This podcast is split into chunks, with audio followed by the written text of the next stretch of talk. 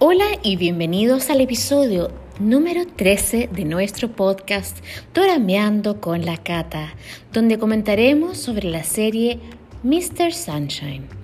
Soy Cata y vivo en algún lugar de Asia. ¿Cómo están? Espero que estén bien, con salud y tranquilidad. Terminé el libro de la autora Lee Ivy, Promise Thief, y me lo leí de un tirón muy entretenido y con detalles de la vida de la dinastía Joseon en Corea. Ultra recomendado, muy entretenido. Estoy casi que me tiro los pelos esperando cada semana los episodios de Dodo Sol Sol La Sol y Start Up. Definitivamente no sirvo para esperar los capítulos pacientemente. ¡Viva la autonomía! Los invito ahorita a descubrir la info y los stats sobre Mr. Sunshine.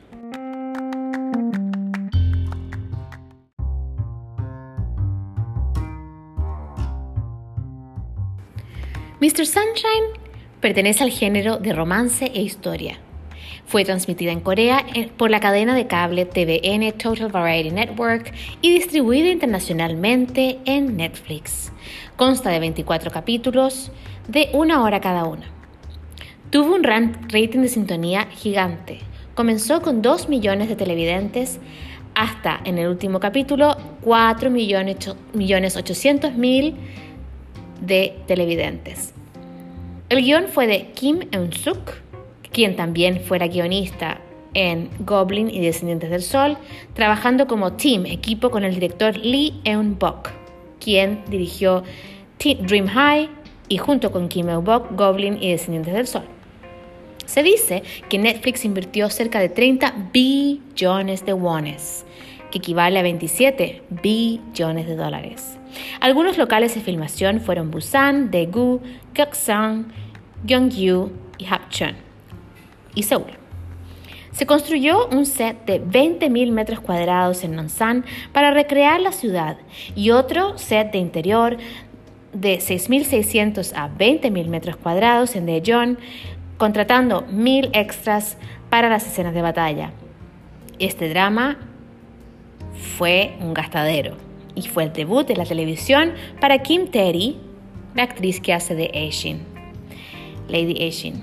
Se criticó que Gu Dong-mei perteneciera a la sociedad pro-japonesa Dragón Azul.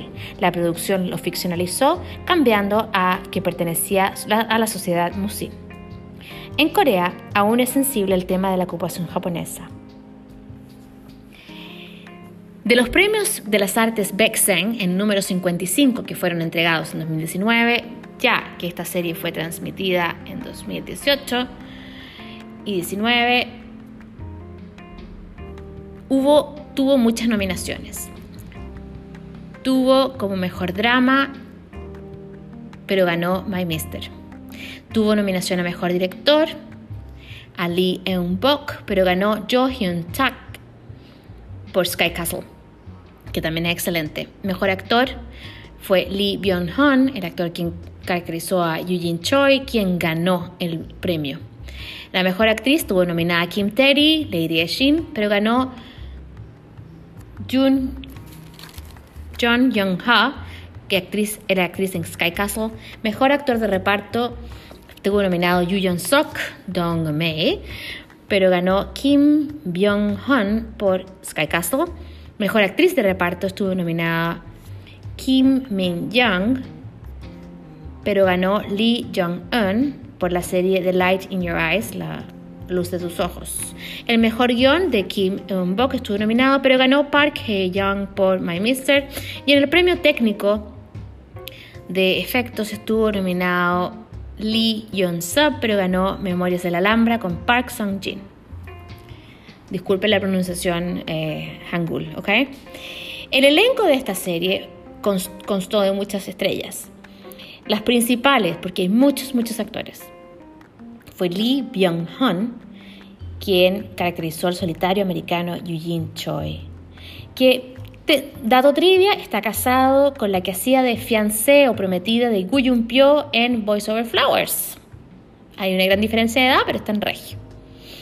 Después Kim Terry, que hace de Lady Go Aeshin, la noble, correcta y patriota Aeshin.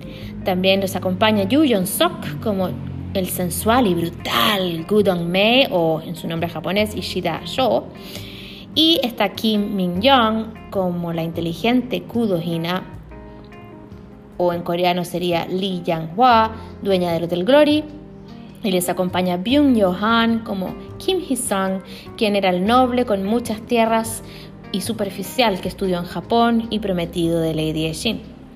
Se dice que el título Mr. Sunshine o Señor Rayo de Sol alude a las palabras claves que Eshin aprende en inglés.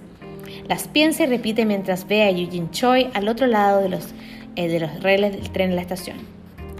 Ella susurra, Mr. Sunshine, Mr. Sunshine.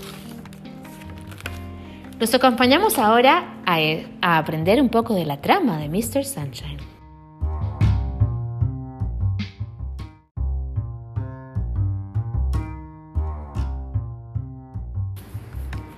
Vamos a la trama. Mr. Sunshine sigue la historia de un niño esclavo del final de la era Joseon que escapa a Estados Unidos después del Shinmiyang-yo en 1871.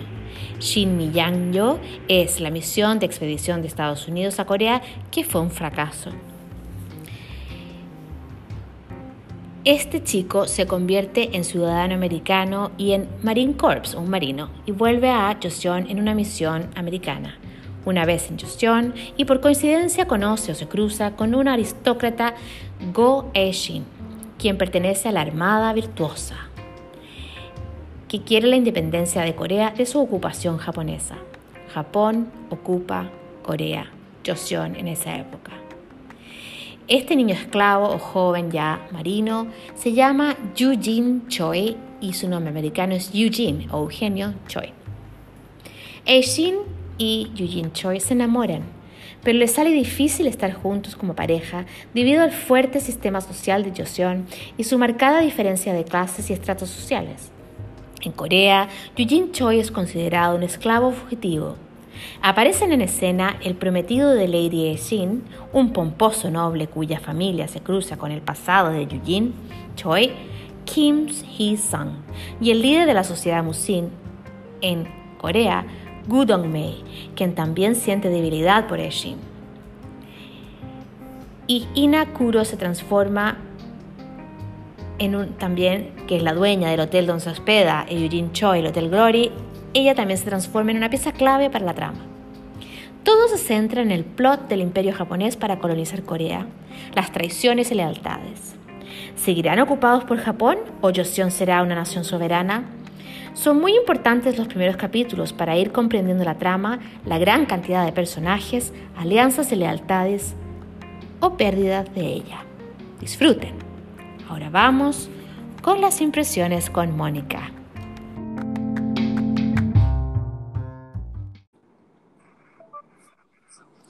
Hola, hola Mónica, ¿cómo estás? Bienvenida al episodio número 13 con nuestro estimado señor Rayo de Sol. O Mr. Sunshine. Mr. No, no, esa es otra. Hoy, eh, bueno, estoy, estoy toda contenta con Mr. Sunshine, pero la verdad, Mónica, que es lo que se llama drama. ¿Sí o no? Drama. Totalmente. Oye, y angustia, esta cuestión fue angustioso. Absolutamente angustioso. Uno ya esperando, esperando los chistes, por favor, un chiste, uno. A veces había un asomo, pero uff, pero... De hecho, descubrí solamente uno en toda la serie. Que lo hizo el, el, este, el, fiancé. Estaba él envuelto en ese, exactamente. Sí. Bueno, un poco como los, más humoristas eran eh, los de la casa de empeño, esos eran como más como sí, Era, era muy simpático, exacto. Claro, una cosa así, el gordo y el flaco, perdón. Oye, mira, aquí estamos más salpicadas, pero la verdad es que es que tanto que de partida es la primera eh, serie de época que las dos comentamos juntas. Y es de una época en que nosotras en el colegio no nos enseñaron nada de Así que la verdad es que ha sido como aprendiendo con la serie o por, o por curiosidad personal, ¿verdad? Absolutamente. Yo en el fondo había, eh, te había oído a ti decir un poco de las series históricas y y como que uno nunca sabe, si, no sabía si atreverme o no atreverme a verla. Y bueno, me, me atreví, gracias, estoy feliz, Cata, la encontré súper entretenida y, ¿sabes? Algo que me pasó fue que me sentí tan ignorante al verla, te baja la duda porque en el fondo, en esta serie en particular, que ya lo, lo hablamos, viene, qué sé yo, eh, que atacan los japoneses, eh, o, que se toman, y uno dice, chuta, hay tanto que no sé de Corea. Realmente a mí me, me, me, sentí un poco ignorante en ese sentido y espero que la serie haya sido bastante bien histórica para aprender. O sea, para que no, una buena. Tiene elementos, por supuesto, de ficción. Pero no te sientas culpable, Mónica. Porque yo te apuesto que el coreano promedio no tiene idea quién es Bernardo Higgins. Así es que no te sientas culpable. ni Simón Bolívar, ni José San Martín, no. Exacto. Así que me imagino que no saben.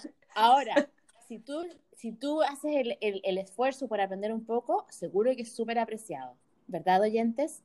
Nosotros sabemos más de Corea que el coreano promedio de nuestro país, seguro. En todo caso, comencemos con un tema duro, un tema duro. Bueno, aparte que ya habíamos hablado un poco del angustiante y del drama, que este, el primer capítulo yo ya estaba por cortarme las venas, no, no en serio, pues, pero empieza muy, o sea, demasiado, o sea, una intensidad, porque siempre el primer episodio como que hace el setup, el, el como que te, te, presenta a los personajes, te va como aludiendo a cosas que, que son importantes para saber después, y, yo ya estaba sufriendo ya con estos, niñitos, estos dos niñitos que me pasaban pésimo. Y el bebé, y, y, cuéntame, ¿cuál fue tu, el primer capítulo que sentiste? Bueno, en el primer capítulo uno conoce a Eugene, ¿cierto? Que es el, el, el personaje principal de la serie, con su mm. trenza larga. Eh, niño, oye, niño esclavo, que, que, bueno, yo por supuesto no tenía idea que tenían esclavos en ninguna época. Después uno lo piensa y es como, es como obvio, ¿cierto? Eh, pero, o algún tipo de servidumbre, pero, pero claro, era, era un trato como muy cruel, por lo menos lo que mostraban ahí. Eh, y sí, yo partí sufriendo inmediatamente, porque pobre niño, uno como que piensa, recuerdas también los que tienen hijos, uno piensa en sus hijos, no. Eh, y la madre de él, que me encantó. Absoluta, absolutamente. Y, y, tú bien dijiste, bueno, que fue una, una, una, una, escena que también a mí me golpeó mucho, porque él es bien valiente siempre, estoico, valiente, eh, pero tiene que quebrarse en algún momento y lo hizo frente a la tienda de Nueva York, ¿verdad? De las cajas de música. Y, y ahí fue como un...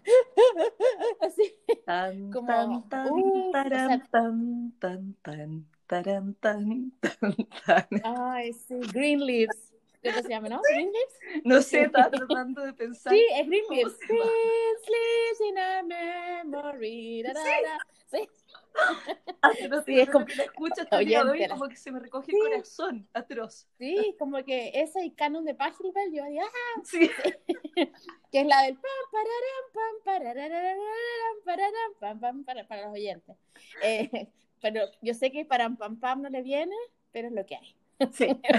Así que, bueno, oye, ay, ya otra vez dije, oye, Mónica, ¿qué te parece el abuelito? El abuelito de Eshin. Eshin es nuestra heroína. Ay, eh, Lord Go. Eh, Lord. Lord. Él eh, me encantó. Él era. Al principio pensé que era malo. Me, me costó eh, mm. entender el personaje. me costó mm. también, yo creo, un poco entender el concepto de la como de la jerarquía y de las clases sociales, independiente que uno sí sabe el concepto, uno entiende que puede haber una clase considerada alta, otra considerada baja, pero como uh -huh. no había estado nunca expuesta a ningún tipo de, de, de película ni de historia relacionada, uh -huh. eh, me costó como descifrarlo. Y encontré que él realmente era, era un noble, o sea, él tenía un corazón muy noble y eso me encantó. Y bueno, hay unos capítulos en un minuto uno lo ve con el pelo suelto eh, y lo encontré sensacional. A mí me gusta andar de pelo suelto. Sí, era como viejo Lolo. Sí, con su pelo largo y, y, y, blanco. Y, no, es como Lolosaurio. Lolo, oyentes, Lolo es como un viejo joven. tirado como más joven. Así como casi con las Harley, pero con su pelo. Sí. Con no. las Harley Davidson. Él era Y conectando con eso, es noble de, de, título y de corazón también. Claro. Noble como una lechuza. Y, eh, pero lo que siempre marca toda la serie completa, Mónica, que tú lo, lo hiciste referencia reciencito, es esa diferencia de clases, las notas, pero en todos momentos, para arriba y para abajo. Sí. Con este Eugene Choi, con Don Me, con todos, todos, todos, todos, se nota. Eh, es como que todo es, ay, por ejemplo, eh, Shin no, no puede tocar de cierta manera a alguien, ay, porque ella es noble. Después Don May tiene que frenarse, a pesar de que es infrenable, Claro. eh, porque la, la otra es noble. Y así sucesivamente, es como más, es mucho como ese como el espacio personal. eh, uh, eh, entonces se nota y entonces te da más rabia. Uno que no creció con ellos, eh, eh, me refiero a esa diferencia como la de ellos, ah, las hay, las hay. Entonces, esa diferencia de clase a mí me, entre que me dio asco, pero es una realidad que no podemos huir. No, y son cosas también históricas. sí. En el fondo, en este minuto, eso sería inconcebible, porque los tiempos han cambiado, porque, bueno, la historia de la humanidad ha cambiado. Pero claro, uno lo ve y, y- y es muy cruel la diferencia. O sea, el trato, los de- la- las posibilidades que tenía cada uno. eh, y muchas Los- veces uno como, claro, Uh. como que uno dice como, ay, por favor, que, que como, como que dan ganas de empujarlos así a todos y, y, y no, y no se al río congelado. Sí. No, y, y, a- y, a- y así mismo, el, el, tú decís ya, bueno, ya, o sea, existían los esclavos horribles, pero que alguien sea peor que los esclavos porque los papás ¡Ah! trabajaban Sí. con animales, que era necesario tener ese oficio para poder comer y tener los productos de piel, etcétera. El Ya, o sea, carnicero, el butcher. el carnicero también porque arrancaban las pieles para usarlas para sí. ropa. Entonces, como que, ¿no te dan ganas de decir un bistequito? No, no, no te dan ganas de hacer un bistequito. Entonces, eh, y eh, conectado a la diferencia de clases, eh, bueno, como te estaba mencionando, tocarse. Eh, eh, tocarse que también es un símbolo, yo me volé con los símbolos, Mónica, sí, pero saqué algunos, porque Ah, como que mi pasado de, mi pasado de estudiante humanista. Eh, el, eh, lo que pasa es que yo tengo que referirme a Don May, lo siento, I have to, tengo que. Oye, espérate, May- espérate, comentemos quién es Don May, por favor, para los auditores los que no lo han visto. Nosotros ya vimos eh, Good Hospital May. Playlist, ¿cierto? Pasillos de hospital, que era el, era Dime el quién es el pediatra. actor. Era el pediatra. Y, claro, ¿cómo se llamaba el actor? Yu Jong Seok. Eh, yo por lo menos que solamente lo había visto actuando una vez antes como, como pediatra, ¿ah? que hacía trasplantes de corazón. Acá ¿Y que con una- abrazaba a los niños? Sí, y acá verlo con una espada, eh, como samurái, ¿cierto? Que es Yakuza, realmente, o sea, yo me, me, me, me quedé súper impresionada hasta que como que te acostumbres y al final lo terminas amando, porque el personaje es extraordinario. Dijo, eh, este señor, el Yu Jong dijo que para prepararse para este papel fue heavy. Fue salvaje. Y esa espada, esa espada se llama la katana. Katana. espada japonesa, katana. Oh, como Kata. Yes. La Claro. ahora. Katayana. Katana. Con K, eso sí, pero katana. Sí, con el acento así como tu culito Sakayama. ¿Tú cachai? sí. Oye, con respeto, yo sé, yo sé. Oye, es que, am, bueno, Don May, el, el actor, este, claro, está, está como que tú lo ves, es- pasa con muchos actores. Acuérdate que el mundillo de los Korean dramas o los dramas tiene estos actores que se repiten, como ser, por ejemplo, el, el famoso Gunman eh, Yang. señor que le enseña a, a disparar y a hacer a eh, francotiradora a Shin, que francamente este señor yo mm, lo he visto como en N series. Asimismo, la, eh, a- se van repitiendo, entonces como que tú no tienes la idea con el, con el personaje anterior y te cuesta, como tú bien dices, como adaptarla a la nueva realidad, pero se logra. Pero Yu Seok fue eh, eh, salvaje. Yo quedé enamorada de él porque, porque el otro que lo encontré un, un posme y el y, y, y Choi, no voy a decirlo de nuevo porque me voy a matar, pero no me gusta ni de cara. Entonces, Oye, no, pero además el, el, el novio, en el fondo, ella lo describe al principio como, como un hombre como frágil, pálido, debilucho. eh, sí, Y, y sí, él es, eh, tiene, mm, él dice que le gustan las cosas bonitas, ¿cierto? Las flores, la luna, eh, los lagos.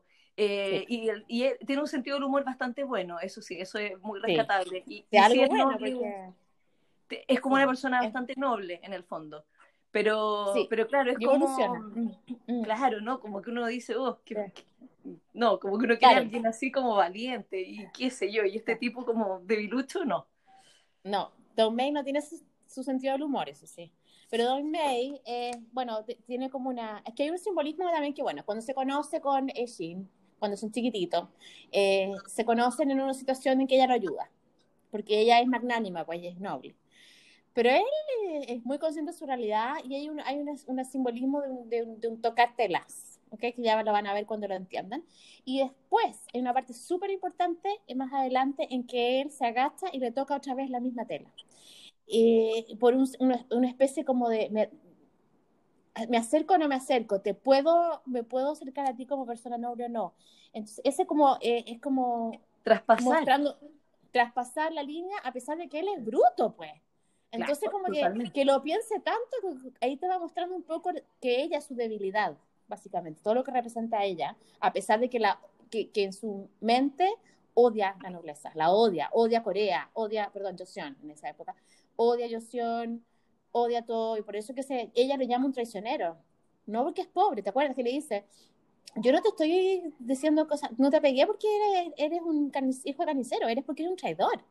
Claro. Guácala, porque ella es súper recta.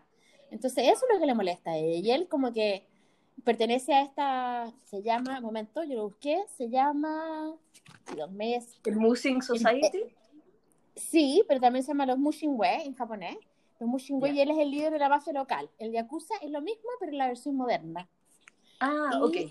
Y son, eran como súper políticos y súper nacionalistas. Y, y, bueno, y dos meses, entonces eh, es como tan bruto y tan delicado a la vez, y esa como tensión sensual de parte de él, y como que él soñaba un poco, a pesar de lo, de lo matemos, matemos, matemos, que él tenía sus misiones y su, y su bien claro su objetivo, siempre como que la, ah, y eso a mí me decía lo que se dice en inglés el swoon, cuando hay ese como esa mirada retargada, el momento lento, el paraguas, todas esas cosas, el claro. swoon, es como cuando tú haces, ay, profesor Girafales, tal cual. Entonces, eso me encantó de Don May.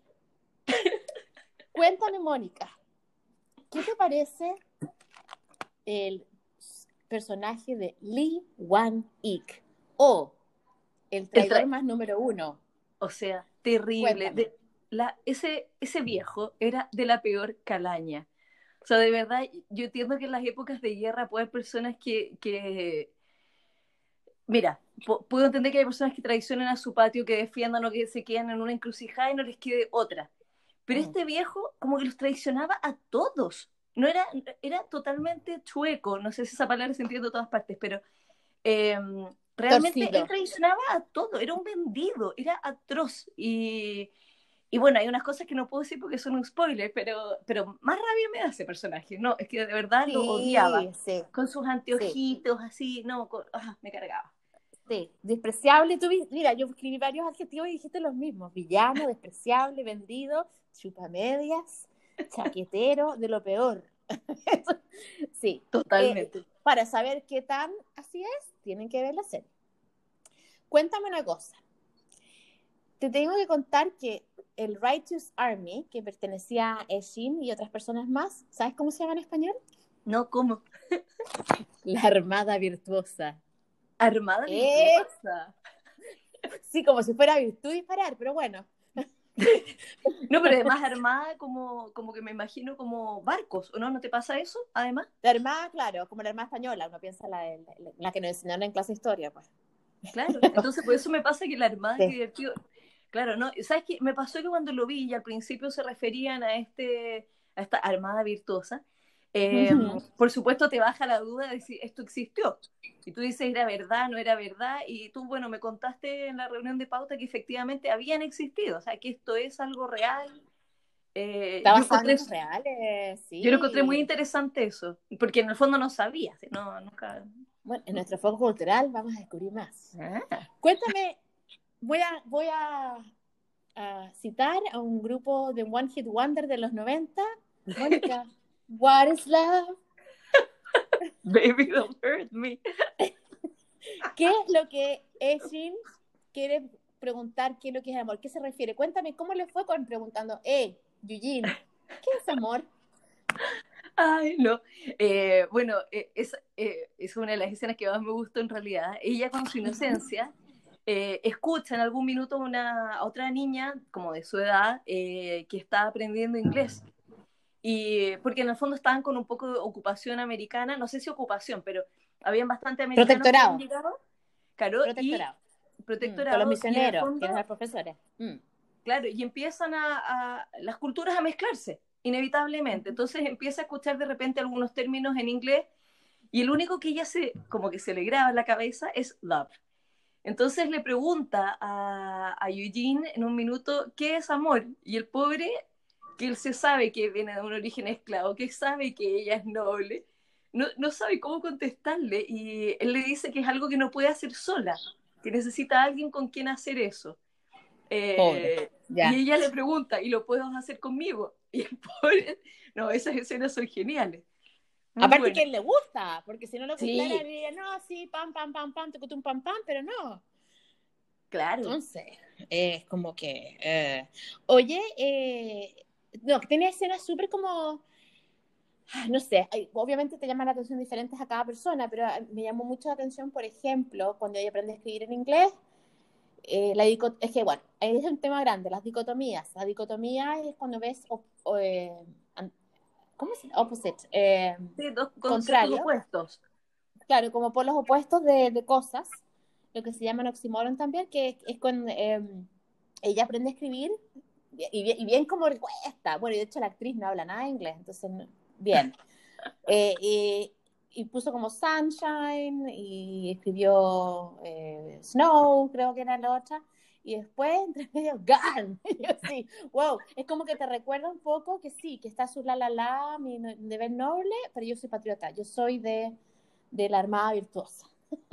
eh, con, con, mi mentor y mis amigos. Entonces, eso, y esa dicotomía es una. Dicotomía, pero no tiene ya dicotomía de, oh, amor, no amor. La dicotomía, más que nada, servía a su país y lo demás la, eh, después también tiene esa economía de, eh, como es un país ocupado, de si él es eh, Joseon, a pesar de que ser coreano, bueno, Joseonia, claro. Joseoniante, no sé cómo sería. Joseoniano. Eh, Joseoniano eh, eh, o japonés. Pero si tú lees el libro Pachinko, vas a ver que Japón no lo eres nunca, a menos que sea por sangre. Entonces, ah, mira. en verdad es coreano. Y eh, Yujin, americano, coreano, y básicamente para él su familia es la, es la, la, la Marine Corps. Claro. La, la, Marina, es su familia. Entonces él se siente americano porque eh, tanto él como Don May piensan que Corea les, les falló como sistema social. Sí, bueno, y, y Gina Kudo, y Gina claro, Kudo, ella, que es la dueña del hotel, sí. ella en el fondo también Ajá. coreana, o de Yosion, que se casa con este señor japonés y por eso en el fondo tiene este nombre japonés ella, pero, pero claramente es coreana también. Entonces, eh, todos, claro. todos son, pero no son, son como de una parte, en, en, un lado, en el fondo, o sea, en Estados Unidos los americanos consideran a Eugene coreano y en Corea lo consideran mm. norteamericano. Entonces, está siempre como... Es como un sentido de no pertenencia al final, es bien... Eh, es como eso. casi como el fenómeno de lo que serían tus hijos y los míos que se llaman la, los niños de la tercera cultura que no son ni de aquí, ni de allá, ni de acullá. Claro. Entonces, eh, eso. Oye, Mónica, eh, cuéntame una cosita. Cuéntame qué opinas de Gina Kudo. Gina Kudo, el personaje, al principio a mí me intrigó bastante porque ves esta mujer como toda eh, un poco occidentalizada, ¿cierto? La ropa que usaba, había unos días que andaba uh -huh. vestida como francesa, otros días como japonesa. Sí, era como Mary Poppins. Esa sí. y sí. muy, yo le encontré un personaje como sexy para la época, no sé si te pasó también lo mismo, siempre como arreglada, ella sabía cómo, cómo era como partido. Exacto, y aparte que yo creo que era como entre lo que se catalogaba entre Kisan o Geisha. Uh -huh, claro. Entre eso y mujer que tiene que ser empoderada porque está sola. Entonces, claro, y, y, bueno, y en el fondo eh, estar a cargo de un tremendo hotel que estaba muy ocupado en la época, eh, no, yo encontré el personaje de ella muy, muy, muy bueno. Me encantaba que además, eh, por ser la dueña del hotel, escuchaba todo y tenía un, una cantidad de información. Eh, o sea, me, información me, encantó. Es poder. Exacto. Sí. No, y aparte me encantó su amistad con Don May y como ella, eh, súper ubicada. Sí. Super, sí. Super gente, diría mi mamá. Súper gente. Súper como dama, pues. Oye, ¿y te acuerdas? No sé si te fijaste, hay algo del hotel que yo me, me fascinó, que era un detalle eh, que ah. tenían un sistema como unas campanitas cuando querían llamar a una pieza, ¿te acuerdas? Y bueno, muchas veces lo usan como para avisar que viene peligro o que va alguien o...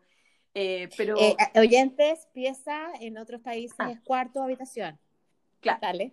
Eh, y entonces, claro, ella o cualquier persona que estaba en recepción tocaban estas campanitas y con eso le avisaba a la persona del- de, la habitación que, que había algún tipo de peligro o que algo iba a pasar.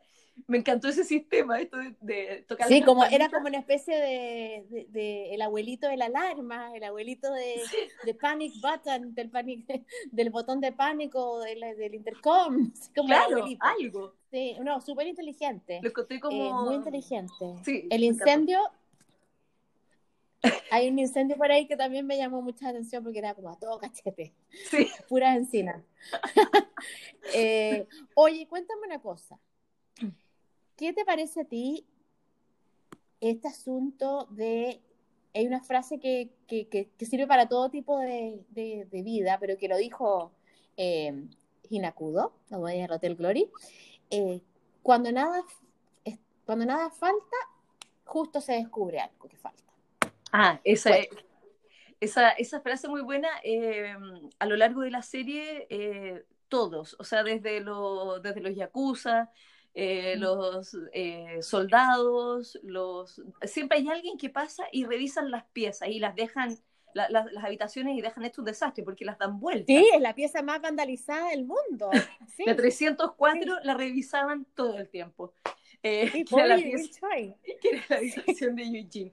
Y, y en el fondo, en un minuto que revisan su, pie- su habitación, él se da cuenta que no le falta nada, que no le robaron nada. na- no, y ella ahí le dice, en el fondo, eh, de- con respecto a estas eh, revisiones, que cuando no falta nada, siempre hay algo que se descubre, porque en el fondo la persona que pasó puede haber visto una foto, puede haber visto una caja de música, puede haber visto eh, el broche, eh, siempre hay algo que en el fondo se ve, o sea, hay información que tú recoges del lugar, eh, aunque no te la lleves necesariamente. Y además, cuando tú eh, tienes sospechas de que algo te puede faltar de tu habitación y ves que está todo tan impecable, más sospechas te da. Sí, exacto. Entonces, uh, oye, cuéntame también, porque aquí la Mónica es la que, la que recientemente ve la serie, queridos oyentes, entonces la memoria se le da. Eh, Mónica, cuéntame el, el, a ver, cuando Eugene Choi es más chiquitito, y, o más joven, digámoslo, eh, habla de un ruiseñor y que puede arruinar el cielo completo. Cuéntame. Mira, Un eh, ruiseñor puede arruinarme todo el cielo. sí, ¿qué es eh, bueno, yo asumo que esto tiene que ser algún tipo de dicho chino, coreano, japonés, no lo sé, de, esto de- de que hay gran un, hay sabiduría. un banco de comentarios, sí. Exacto, de, Hay de un- gran, de gran sabiduría. Y es un dicho que lo dicen, yo creo que al menos dos o tres veces en esta serie, que es esto de que efectivamente eh, se necesita solo un pájaro negro para arruinar Mm. el cielo completo. Y él siempre mira al cielo, y, y es cierto, eh, yo después de esto, lo- por supuesto, me puse a mirar un día el cielo, y tú ves, y efectivamente cuando el cielo está entero, celeste, bonito, eh, tranquilo, pasa algo y desde que te desvía la mirada, te desconcentra. eh, Te embarra, pues. Claro, exacto. Y bueno, él la primera vez que se encuentra con Lord Go, cuando es muy chico, eh, él estaba Mm. mirando el cielo y efectivamente él dice, no sé si yo soy el pájaro o si soy el cielo. Él trata siempre de descubrir quién es él. Eh, ¿Es, él es un error dentro de, la, de los demás? O, o es este Sí. cielo grande y que hay alguien que le arruina su vida, básicamente? Encontré Claro. muy bonita la... Claro, o eres el arruinador o eres el arruinado. Exacto, el arruinador, ¿viste? Sí. Otro trabajo más tenemos, el arruinador, el embajador, el humillador. Oye, cuéntame, eh, hay, hay, hay, una, hay una parte graciosa, créanlo, sí, queridos oyentes, hay parte graciosa. Eh, los sobrenombres de la estimada dueña del hotel a los tres chiflados, de los tres varones que cortejan a Esin. Cuéntame cuáles son esos eh, sobrenombres. Esos sobrenombres. Sabes que yo esos sí los, Ujú. los tengo en inglés y hay dos que son como bastante similares. Así que sí. Ah, no, no, uno es traducido igual al español. ya, sí, bueno, uno es el, el, el fool, que es el, el tonto, ¿cierto? Otro como es, el, el- el como bufón, claro, hay Sí. otro que es el moron, que aquí está tu traducción. morón. Morón. Morón, morón es más que tonto. O sea, sí, mi papá, cuando éramos chicos y, y le diga mal en matemáticas, cuando uno decía morona, era como lo peor que te podía decir. Y era como que, no, es una palabra que para mí es peor que decir pip, algo morón. Bueno, como el portero famoso con los colos, Daniel Morón. Ah, ah. no había pensado en Daniel, Daniel estúpido, pobre. Inevitable pensar en los rulos, uno ¿no? que es el, el, bufón, otro que tienes el morón y al... Y, es el, y el otro es el perdedor, el loser. Ocho trabajos más, perdedor, humillador, nombrador. Sí. falta un nombrador, ¿qué más era? Eh, recién lo dijimos. Humillador. No, ¿cuál fue el recién? Ah, ah eh, el arruinador. Arruinador. perdedor. claro. Entre medio un chiste. Oye, es divertido porque ella, la, dueña en el fondo, Inacuda, lo, los define inmediatamente. Es divertido y, y, desde el principio lo ve cuando este trío, que es totalmente disfuncional, todo distinto, eh, y efectivamente está el. ya, hombre, no puedo seguir riendo. me acuerdo de un chiste ¿Con, qué comía? ¿Con qué comía su comida Jim Morrison? ¿Con qué comía su comida Jim Morrison? Con un tenedor. Jim Morrison, el vocalista de, fue el vocalista de The Doors, tenedor, The Doors. comedor, y todos esos chistes que derivaron después. Entonces era como, estoy llorando. Eh, entonces me acordé por Arruinador y Perdedor y todo eso. Humillador. todo. todos ellos. Perdonen, oye, yo soy un poco distraída. Mónica es súper paciente conmigo. Eh, básicamente le puso nombre negativo a los tres chiflados, a los tres chiquillos, a los tres pretendientes de la noble. Pues. Exacto. Así es que, y otro, otro, otro momento también chistosillo es, eh, hay un momento, queridos oyentes, existían los trolleys o los tram en, claro. en la capital de Joseon, que no se llamaba Seúl, se llamaba de otra manera. Em, y hay un momento que, cuéntame, frenan y qué pasa cuando frenan. Bueno, van solamente tres personas en el, en el tram, porque en el fondo el, el, novio invita a pasear a, a Eugene ahí, pero por supuesto eh, nuestro amigo Don May se sube igual, a él no le importa. Eh, y claro, y de repente frena el, frena el trolley y parte, por supuesto, Don May se cae encima de, del novio. Así que esa parte es como divertido porque además lo ponen en cámara lenta, quedan como abrazados. No, eso es muy... Eh, eh, yo creo que es la escena como chistosa que trataron de hacer dentro de la serie. Chistosa. Oye, ¿y te fijaste que en esa época había caramelo? Sí. ¿Había dulces? Y grandes, eran del porte como de, de, una especie Parecía como, como de un rompemuela. Claro, eso que, te, que, que, mi mamá después te felicita por ir al dentista. Sí, son esos como caramelos, en nuestra época se llamaban los dulcinos. O sea, eh, eh, eran marca Juque, que ya quebró hace mucho tiempo. Eran unos, esos caramelos duros con sabor a fruta bien falso. Entonces, eh, bueno, estos, estos como caramelos eran importados en, ese momento de Japón. Obviamente Japón es importado a otro lado, porque Corea estaba súper aislada, era, dependía totalmente de China y Japón. Y, y entonces como que Don May, perdona, tengo que traerlo a colación porque yo lo amo, eh, eh come el mismo caramelo que su amada. O sea, por favor, esto aquí no hay clase con los caramelos. Claro, comemos un caramelito Todos tienen recios dientes todos tienen regios dientes, pueden mascar ese caramelo, eh, por favor. Absolutamente. oye, ¿cierto? Oye, por favor, hablando de Don May, Don May le corta el pelo a nuestra Eso amiga. es lo que te iba a preguntar, que te iba a preguntar exactamente lo mismo. ¿Qué, ¿Cuál es el significado del pelo? Porque en el fondo le corta el pelo en un minuto, eh, traspasando todo tipo de, de, barreras eh, sociales, porque en el fondo ya tocarla ya era increíble, pero cortarle el pelo fue como una ofensa más. Bueno, eso fue, o sea, para mí mi pelo es bastante importante, digámoslo, pero en ese, ¿qué, qué es lo que hizo? ¿Por qué fue tan así como, wow? Bueno, el bueno, tú sabes que, acuérdate de la dicotomía, bruto y pensante. Y ahí fue bruto, no lo pensó. No lo pensó, lo llegó y lo hizo rápido. Y, y era porque en esa época, y en, eh, con la antigüedad aún más, eh, para los hijos eh, era muy importante, era parte de llevar el honor de los padres, y llevar la cabellera larga hasta, hasta lo que fuera. Y como Shin no tenía a sus papás vivos, era una manera de honrarlos en vida, ella a ellos, con el pelo, además de la costumbre tradicional de una noble no se corta el pelo y tiene el pelo agarrado. Esas son las dos cosas. Y él dijo, ¿qué manera mejor, ¿Cómo? Y bien largo lo tenía además. Y bien largo, sí, pues, como pascuense, así como Tahiti. Y, y, él dijo, él dijo, es mi manera de decir, de traspasar esta, estas barreras social horrorosa y, y, de clase y además de, de, provocarla, básicamente. Yo sentí también que era una forma como de liberarla. Me, me, dio la impresión como de ya, dejemos atrás estas cosas, como ya, pum. Y bueno, y continúa tu, tu, carrera como armamentista en el fondo. No sé si carrera. Armamentista, otra profesión. Otra profesión más, tenemos armadora.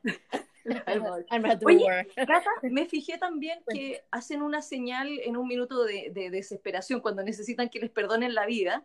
Yo siempre los había visto arrodillarse, eh, casi que tirarse de, quedarse acostados en el suelo ya el minuto de la de, eh, para pedir perdón y, como eh, que la otra persona lo perdonara, pero acá hacen una cosa con las manos, así la giraban para arriba. Sí, para sí, como refregársela. Por favor, yo pensé que era como que pedían, que querían dinero, era como por favor, dame, y, y no, era como por favor. Oyente, Mónica me está mostrando live cómo se hace el ruego con las manitos frotándolas, creando fricción. Un cojín suben los pelos. es efectivamente, gracias por tu pregunta, Mónica, la fricción eh, para, es para añadir, eh, por favorcito, por favorcito, eh, en esa época, ahora ya no se hace mucho, eh, se hacía más antes o con las generaciones más antiguas, o los abuelitos, los bisabuelitos, eh, se hacía para realmente implorar, porque hay una diferencia entre perdona, te toqué por accidente y el implorar por una cosa seria, pedir perdón por una cuestión importante. Por ejemplo, en Itaewon Class, si nuestro amigo Seroji se hubiera hincado haciéndolo de las manitos, el chiqui, chiqui, chiqui, chiqui, que ¿Sí? se las manitos, habría causado un, un mayor impacto positivo hacia Pabayanga. ¿Eso todavía se usa o no? ¿Tú sabes si sigue existiendo? Eh, la gente más, la, los abuelitos. Ya, ok. ya, no, ya más está en desuso. Está en desuso. A menos que sea una vaina sin control. Pero no, la verdad es que ahora ni, eh, incluso los más jóvenes pocos se hincan a menos que sea el afectado una persona mucho mayor. Ah, perfecto. O sea, yo no, no te espero que se te hinque el lechero porque se le olvidó la leche. No. me, me, muero si se me, si se me arrodilla el lechero. Ay, le lo levantaría y le diría, no, no, no, choqué, choqué. Sí, o sea, claro. me, agacho con él y lo recojo, no, no, no, no lo resistiría, me muero. Sí, sí, yo le regalo la leche. Exacto. Oye, eh, eh, la última cosa que quisiera mm, como, como un poco comentar es una frase que hay mucho que decir, chiquillos, pero nos tenemos que, que centrar. Eh, cuando tienes solo una bala, tienes que usarla sabiamente. ¿Qué opinas tú? Cuéntame. Bueno, eh, efectivamente llega un minuto que los personajes tienen solamente una bala. Hay dos veces en que tienen una sola bala, ya no les queda más recursos y tienen que ser lo más inteligentes posible en usarla. Eh, no les puedo contar qué es lo que pasa, pero la usan muy sabiamente. Y, y creo que en la vida también uno tiene que ser súper inteligente cuando te quedan pocos recursos, muy estratégico. Eh, yo encontré la frase, a mí me fascinó. Esto que cuando tienes una bala, usarla sabiamente. Eh, genial. Y cierto. Claro, es como con cada recurso. Con cada recurso que te quede, úsalo sabiamente. Exacto. Eh, así como no, no, no, no, no seas como, no seas ni morón ni bufón. Claro. No, es que también, Cata, y en la vida sí. diaria a veces tienes un minuto para hablar con una persona y no tienes más allá de un minuto y no lo puedes perder mm. hablando tonteras al principio. Tienes que ir directo al grano. Eh, yo creo que es, es, el mismo, puede ser una bala física o que necesitas decir algo en forma muy acertada en muy poco tiempo. Lo, otro, lo último para como para tenemos que igual como cerrar luego pero tengo que decir que a mí la cinematografía la, la, la, las visiones de arriba los el uso de los colores el uso de la, la, la, ropa, todo lo que es como artístico, los muebles, quedé fascinada en el punto de vista histórico, a lo mejor es súper falso, todo hecho como de, ¿cómo se dice? Utilería. Pluma, pluma, plumavit. Eh, eh, plumavit, eh, ah, esas pelotitas blancas. Sí. Ah, y en Venezuela tiene una, eh, bueno, no importa. Styrofoam. Pero bueno. Eh, pero en, Venezuela es como otro nombre, que Plumavit es solo en Chile. Bueno, o cosas como muy falsitas, pero eh, lo encontré maravilloso el arte, la parte artística, el costume design, todo eso. Y eh, la música, yo rescaté una canción, pero oyentes, seguro que a ustedes les gustará más, si les gustan las cosas más lentas, las series de época son todas con la música más pesada, pues. Claro, lo que pasa es que a nivel de, música eh, yo creo que era más instrumental que, cantado. Esa es la, eh, yo creo que si mm. estás leyendo un libro, por ejemplo, la música de Mr. Sunshine es realmente preciosa para acompañar porque no te distrae, pero te acompaña. Claro, para meditar, para rezar, para, sí, para lo que sea, pero de parte como más, más como para adentro, para introspección. Sí. Pero hay una canción que me gustó de esta niña que se llama Ailey y, y que... Sí, esa es la mejor, de todas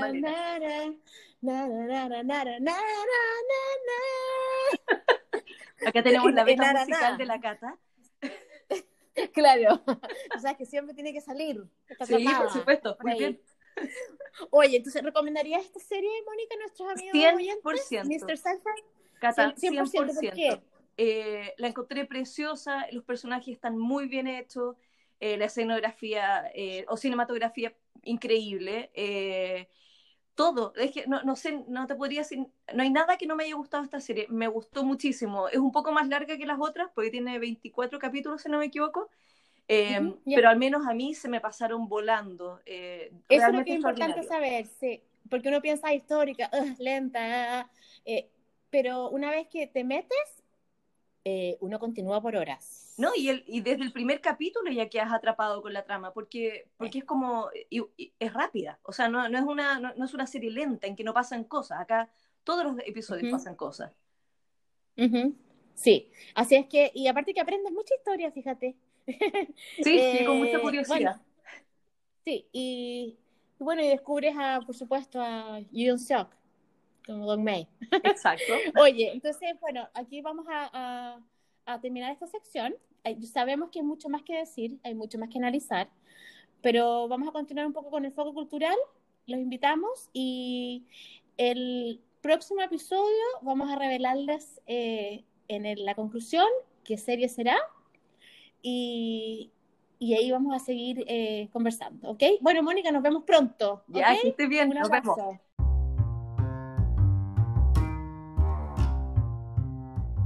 Nuestro foco cultural será un brochazo con la ocupación japonesa en Joseon, luego Corea, de 1910 a 1945. Corea tiene como vecinos en aquel entonces a China, Rusia, que luego sería la Unión Soviética, y a Japón, por lo cual la península está bastante aislada. Japón, Japón comenzó a infiltrarse en los asuntos de Corea o Joseon con el Tratado de Kanhua en 1876 donde Japón logra alejar la isla de Ganghwa de la influencia de China. Este fue un tratado medio forzado, donde Japón se favorecía del mercado recién abierto por Corea. Otro factor que condujo hacia la ocupación japonesa fue el asesinato de la reina Min, la última emperatriz de la dinastía Joseon. Se añade también el Tratado de Portsmouth de 1905, que acabó con la guerra ruso-japonesa y afianzó el control japonés de la zona de Manchuria, el noreste de China. Finalmente, Corea fue ocupada y declarada protectorado japonés con el Tratado de Eulsa en 1905 y de protectorado pasó a ser anexada a Japón y el Tratado de Anexión de Corea a Japón en 1910. Los coreanos llaman este periodo como Il Décide, las tierras en Corea fueron de interés para muchos colonos japoneses. Para 1910 se estima que entre el 7 y 8% de todas las tierras cultivables en Corea estaban bajo control japonés. Los propietarios eran terratenientes japoneses y los inquilinos eran todos de etnia coreana y claro, estos inquilinos tenían que pagar más de la mitad de su cosecha como renta, lo cual empobreció a los coreanos rurales, obligándolos a enviar a sus esposas e hijas a fábricas o prostitución para poder pagar estos impuestos. El gobierno japonés organizó excavaciones en sitios arqueológicos y reubicó algunos bienes hacia donde se, consideran, se considerara necesario. El palacio de Gyeongbokgung fue demolido durante la ocupación y solo se comenzó a restaurar desde 1990. Aún hoy en día hay numerosas piezas valiosas llevadas a Japón que no han sido devueltas al gobierno de Corea del Sur y Corea del Norte. En 1931 hubo una serie de disturbios que estallaron en Corea y a consecuencia de la rabia de la gente por el tratamiento de inmigrantes coreanos en Manchuria, hubo rencillas, hubo ruido.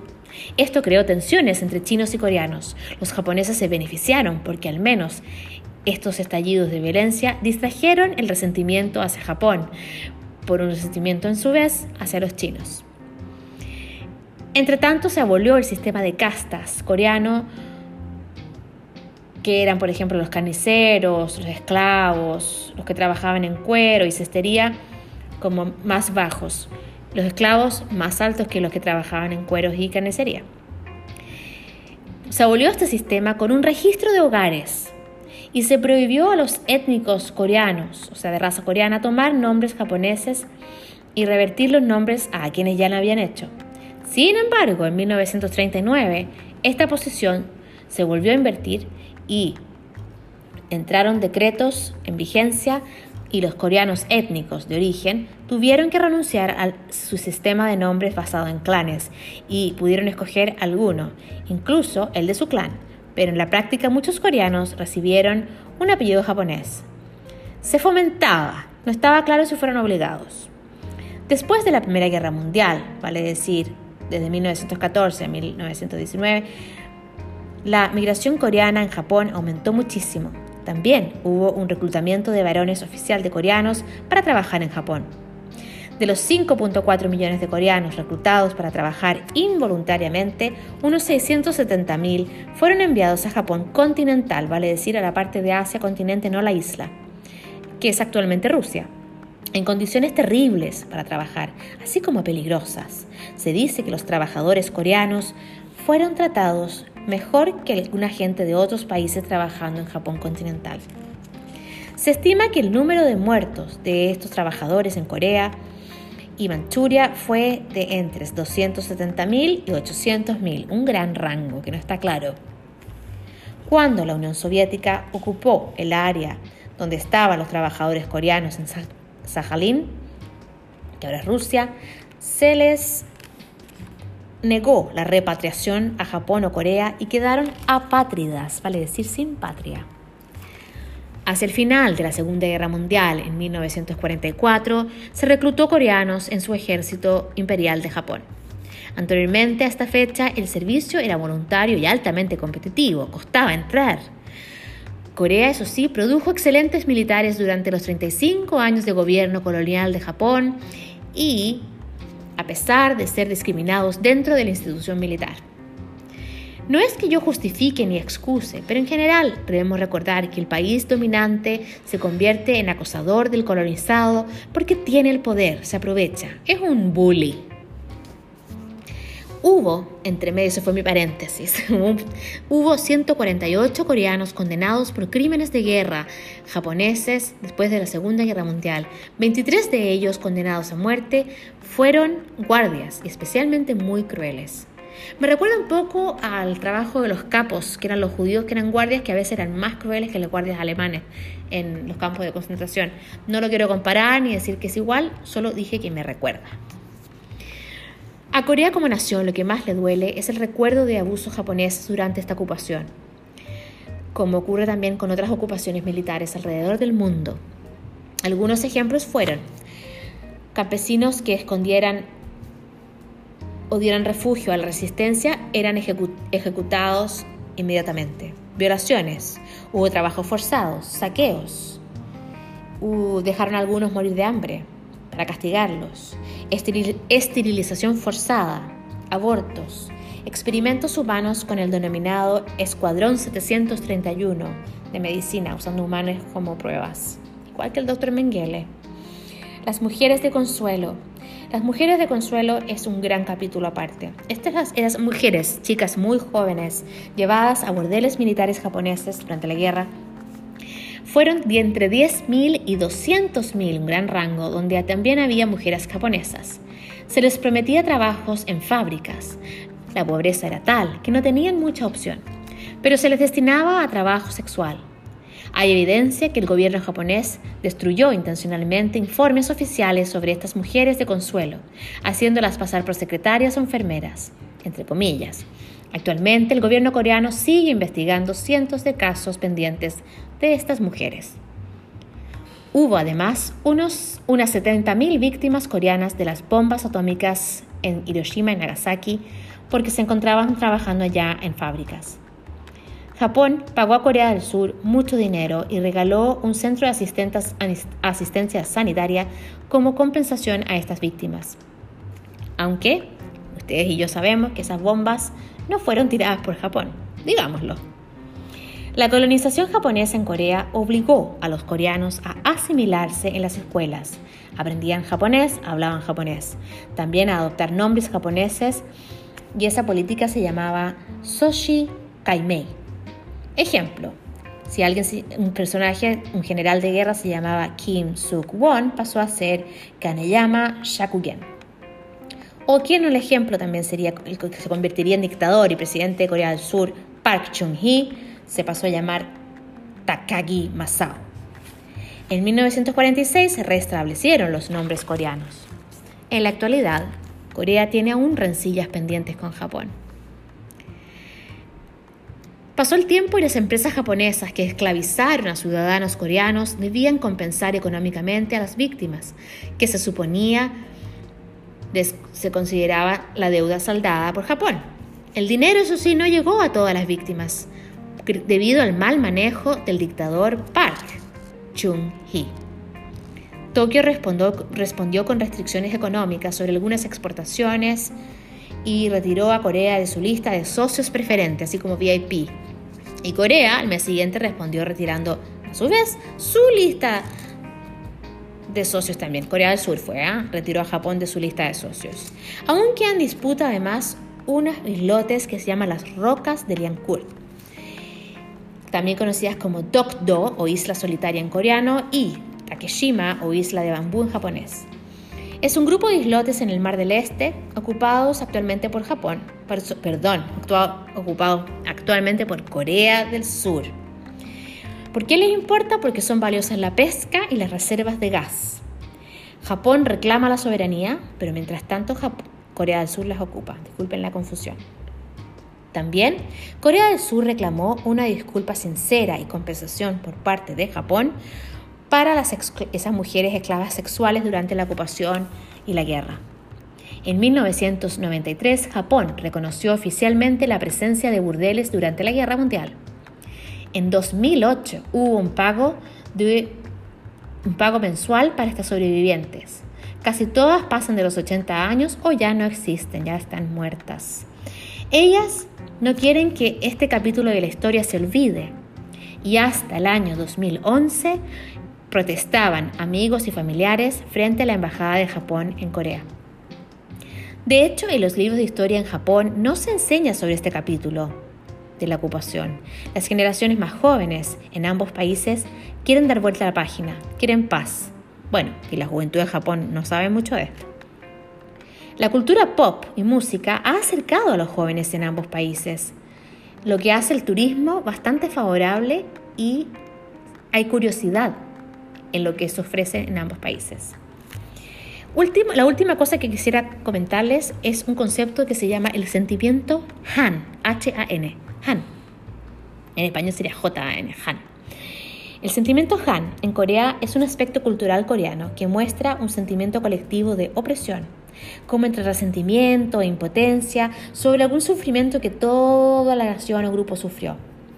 Y es difícil de superar. Entonces crea como una especie de, de como, como venganza que no se puede, esa impotencia de no poder hacer nada, y que existió y no poder borrarlo. Y pasó con varios hitos en la historia de Corea. Por ejemplo, este capítulo de la ocupación japonesa es un capítulo, un episodio que produce este sentimiento Han. A veces como que se te aprieta el estómago cuando te acuerdas de esta época o te hablan de ella. Ese es el sentimiento Han. Que traducido al chino es como odio pero no es odio, es más un resentimiento, un res, resquemor. Y ese fue un brochazo, una vez más. Me encantaría poner más cosas, pero voy a poner fotos en eh, Twitter y Facebook para que no te olvides de revisar.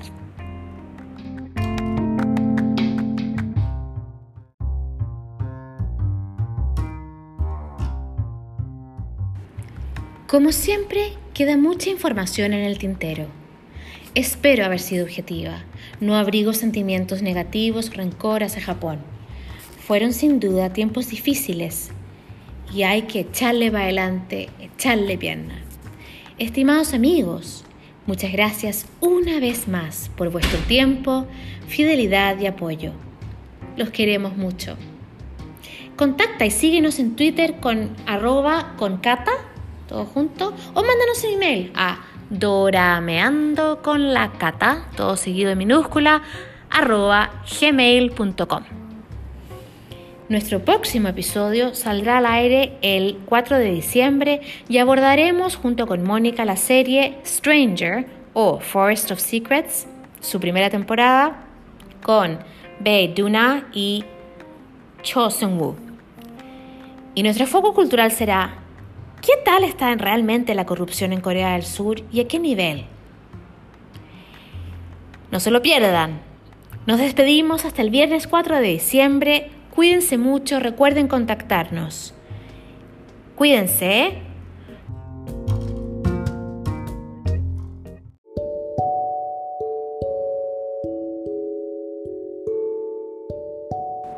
¿Y cómo se dice cuídense mucho en coreano? Se dice Chosin Haseo. Cuéntame por email, cuéntame por Twitter, ¿qué estás leyendo? ¿Qué serie estás viendo? ¿Qué actores te gustan? Vamos, conecta. Añan.